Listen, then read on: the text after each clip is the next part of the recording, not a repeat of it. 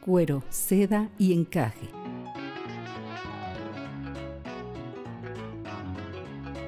Es un diálogo entre mujeres de temas que a todas nos importan, abordados mediante cuentos y relatos comentados. Ana, doctora en neuropsicología, y Cristina, maestra en educación, buscan profundizar en este meollo social cultural que va desde los aspectos más íntimos de la feminidad, el encaje, hasta los ámbitos que parecieran prohibidos o tabús sociales para las mujeres, el cuero, pasando por la suavidad y la delicadeza, la seda, para ser eternamente esa única piel en donde habitan muchas mujeres a la vez. Comenzamos.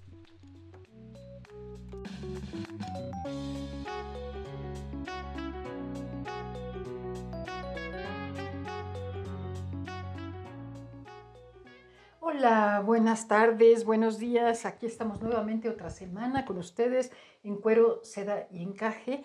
Eh, en nuestro séptimo episodio. Bienvenida, Ana, ¿cómo estás? Hola, Cris. Ay, cómo me divertí la semana pasada con mis lisiaduras. Oye, ¿hiciste la tarea?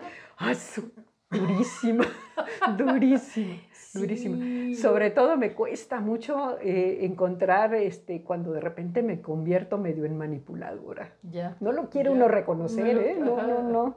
Bueno, yo no te platico cómo me fue a mí, pero Pero ahí vamos. Pero vamos a platicar del cuento narrado de hoy. Recuerden que Cuero, Seda y Encaje lo, es, es una serie, esta serie está relacionada con cuentos eh, comentados en beneficio de todas nosotras eh, para mejora de nuestras vidas y nuestro día a día. Así que el cuento de hoy, ¿cómo crees que se llama? Se llama El cuento que no se quería escribir. Este cuento es de Azucena Zarzuela, escritora, periodista de cuentos. Les dejaremos en nuestra web la reseña de su trayectoria y el sitio web donde ella publica este cuento. ¿Qué te dice Ana? ¿What? ¿Qué cosa? Así se llama, el cuento que no se quería escribir. Es algo así como que no me sale, a ver, a ver. no es, es, un cuento eh, que habla sobre la frustración. Y vamos a, vamos a, a, leerlo y eh, comentamos qué, les parece, ¿no? Eh, comienza así.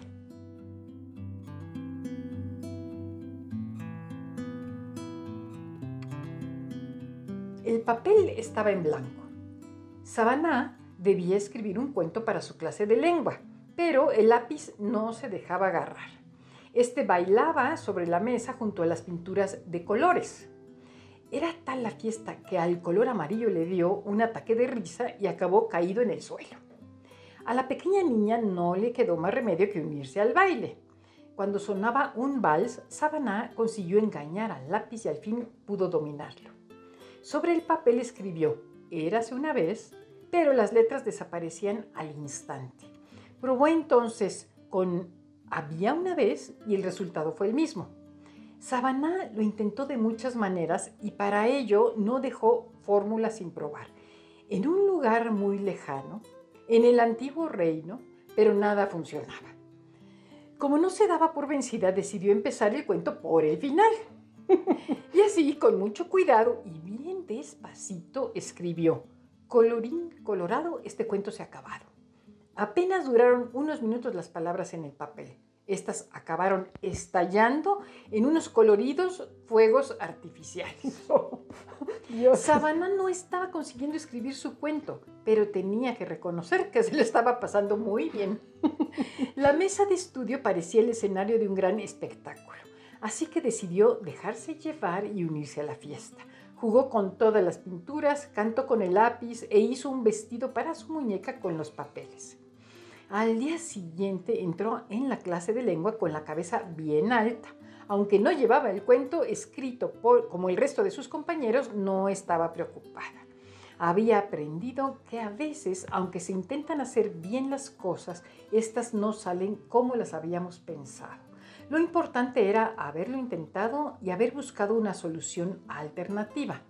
Así, cuando la profesora pidió su cuento, Sabana le explicó los problemas que había tenido para escribirlo. Sin embargo, su cuento estaba en su cabeza y acudió a la tradición oral para narrarlo en voz alta a sus amigos.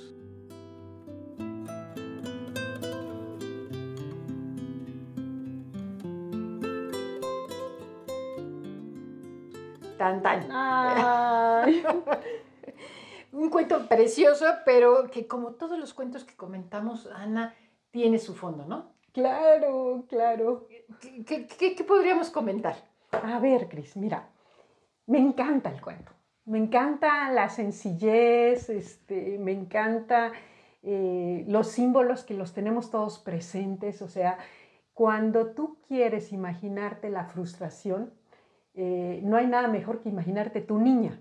Claro. Tu yo niña jugando y tratando de hacer algo y que no te sale y no te sale y no puedes o no consigues el dulce que quieres y, y viene esa frustración. O sea, es más fácil ubicarte en esa emoción de la frustración si te ubicas como niño que como adulto. Con adulto ya vienen otra, otros, otros temas y es mucho más complejo. Entonces el cuento es divino porque, porque te permite exactamente ver cómo actúas ante algo que, nos pasa eh, a todos y a las mujeres, yo creo que es especialmente en dos áreas. Uno, la maternidad. Ok. ¿No? O sea, ¿cuántos aspectos de la maternidad te sientes frustrada porque no se ejecutan como tú crees que se deberían de haber ejecutado? Desde la lactancia, los permisos. O sea, nada, sale, como, nada sale como tú. O sea, no hay mejor ejemplo de frustración que tus deseos de ser la mejor mamá y, llegar a la conclusión de que ni tanto, ¿eh? Ni tanto, ¿no? Este, entonces, para mí el cuento es eso, ¿no? O sea, revivir un poquito qué es esta emoción de la frustración. ¿Y cómo estás manejando la frustración? ¿No? ¿Qué haces cuando algo que, te empeñas en hacer no sale? O cuando te encargan algo y cuántas veces oímos, oye, es que yo merezco el 10, por ejemplo, en, las clases, porque le metí todo el esfuerzo. Sí, pero el resultado no era el que se esperaba. ¿no? y entonces uno no entiende que eh, lo, lo, brillante fue el proceso eh, durante el cual estuviste tú trabajando, intentándolo, pero también tienes que reconocer que el resultado pues no era el que se esperaba, ¿no? Entonces, ¿cómo enfrentas tú esa frustración? A ver, Ana, ahí eh, hay cosas que me llaman la atención. Uno es, me queda claro el tema de la frustración, las cosas no salieron como tú esperabas. Pero el cuento, en el cuento, la niña al principio ve una serie de sucesos, ¿no? Explotan los colores, el lápiz se le escapa, intenta 20 veces, hay una vez, hubo un reino, y, y, no deja de intentarlo, ¿no? Lo cual habla de, de procesos de hasta dónde intentarlo, o sea, son tantas cosas las que se pueden analizar del cuento, ¿no? Hasta dónde intento algo y me doy cuenta que ya no se va a poder y entonces decido dejarme llevar por, donde sí se va a poder disfrutar el momento y acabar, o hasta dónde acabo bronqueada, enojada, peleada, insistiendo en algo que no va a ser y que no va a poder ser y que lo que va a hacer es que te va a amargar. Eh, ¿cómo, ¿cómo, distinguir esos signos? ¿Cómo, eh, digamos, ese es una de las aristas del cuento, ese proceso en donde tú tienes que decidir, o sea, hay un momento de decisión consciente de si te frustras o qué, tan, qué tanto te dejas llevar. Que ahí vienen dos, dos elementos, digamos, o dos habilidades que tenemos como seres humanos, ¿no? Una vez que identificas la frustración como tal, tienes dos caminos, ¿no? Uno, o haces acopio de tu flexibilidad y buscas soluciones alternativas. O sea, buscaste una manera. ¿Cuántas veces nos empeñamos en un solo camino, una sola manera de hacer las cosas? Y hay muchos caminos para lograr el mismo objetivo. Entonces, eh, eh, es verdaderamente impresionante cuánta gente tiene una falta de flexibilidad en ese sentido. de borrar el cassette y volver a empezar, ¿no? Volver, o sea, eh, por ejemplo, con un niño en matemáticas, ¿no? Cuando, cuando empieza a, empiezo a ponerle, por ejemplo, un problemita y veo que, que se frustra porque el resultado no sale, lo primero que quiere hacer es empezar a meter correcciones sobre un intento de resolución. Entonces yo le tengo que decir, bórralo, bórralo completamente y vuelve a empezar, vuélvelo a ver con otra óptica y vuelve a probar un camino diferente que tendría que estar sumado, Ana, un poco a la creatividad, a la imaginación también. O sea, la flexibilidad vendrá este, pegada con eso. Fomenta de alguna manera mientras tienes una actitud más flexible. O sea, primero tiene que haber digamos, el sentimiento de dejar soltar lo que estabas haciendo. Si no eres capaz de soltar, no viene la creatividad. ¿Sí? Entonces, primero tienes que soltar, aprender a soltar. Ya, ya, no salió, puntos. Vamos a probar nuevos caminos. ¿No?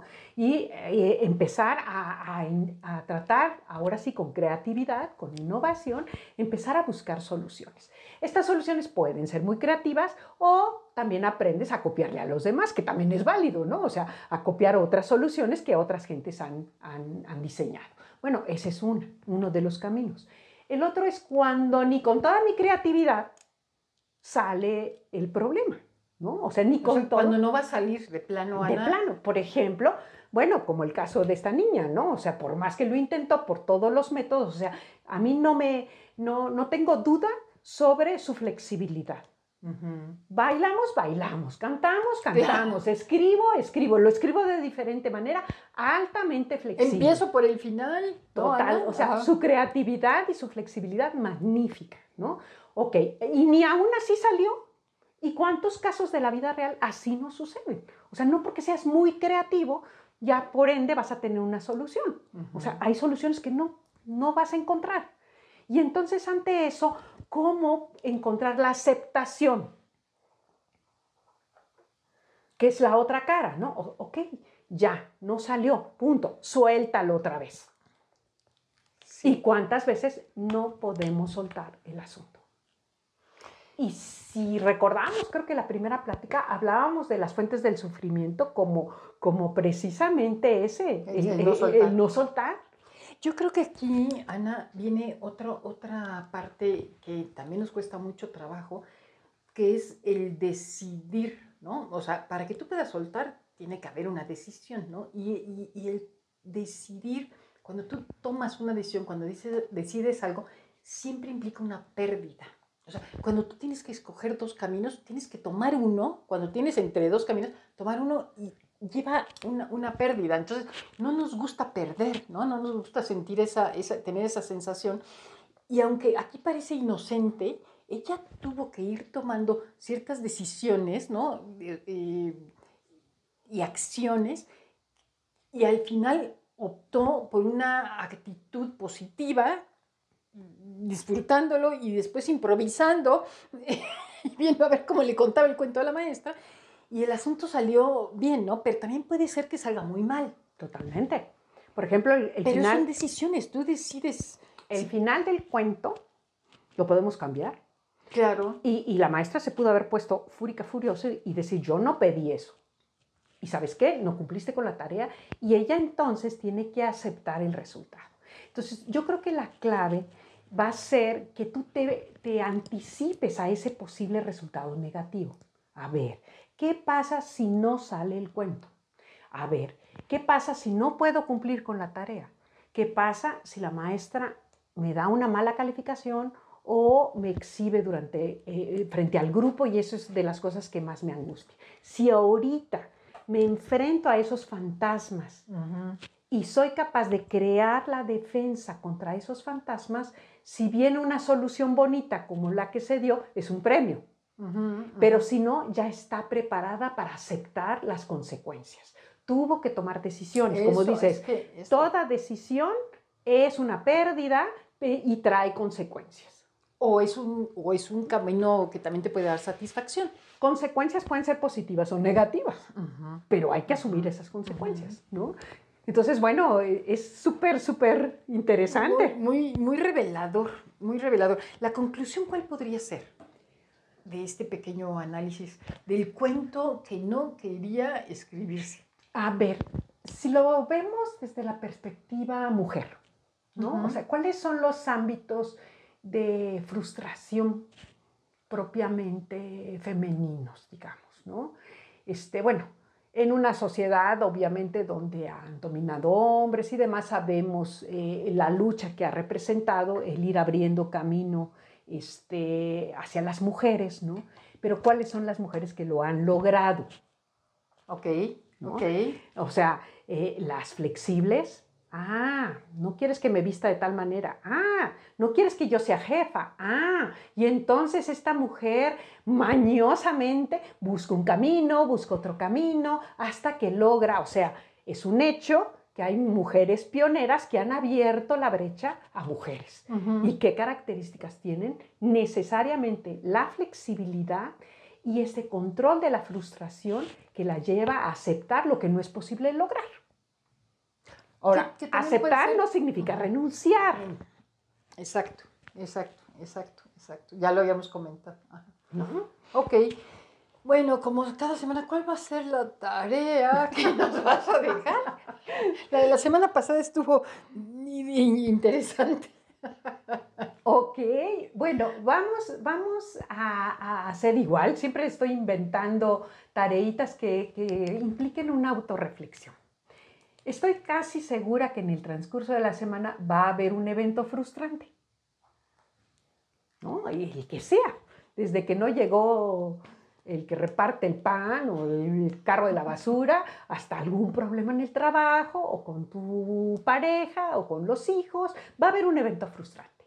Lo que quisiera yo es que captes en el momento en que sientes esta emoción frustrante y veas cuál es la alternativa que tú estás eligiendo la aceptación, la flexibilidad. Exactamente, Cris, lo que tú decías, ¿hasta cuándo vas a persistir intentando eh, lograr lo que querías lograr y que no estás pudiendo y que te está generando la frustración? Entonces es sentarte un ratito, ¿no? Te tomas un tecito, un cafecito después de sentirte frustrada y analízate.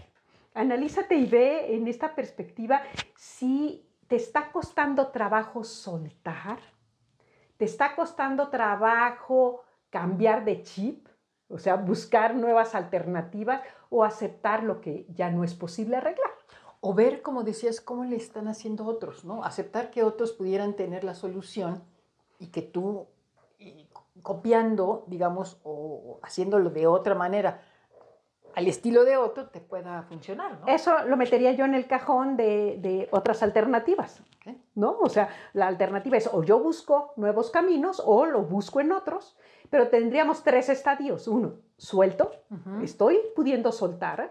Segundo, busco alternativas y caminos alternos o me cuesta mucho trabajo. No, no, no, quiero y persisto en el camino que yo conozco. Ahí en la, en la, y tercero, cuando ya me doy cuenta de que no hay manera de cambiarlo, ¿puedo aceptarlo? ¿Qué, consecuencias tiene aceptarlo? ¿Eres capaz de afrontar esas consecuencias? ¿O te cuesta mucho trabajo? Solo tú lo sabes, como siempre. Autoconocimiento. Muy bien. Pues muy bien, ahí está la tarea. Me dio mucho gusto vernos esta semana. Les mandamos un saludo enorme eh, y pues nos nos estamos viendo la próxima Muy bien, aquí eh, estaremos. Un abrazo para todas. Muchas gracias. Muchas gracias.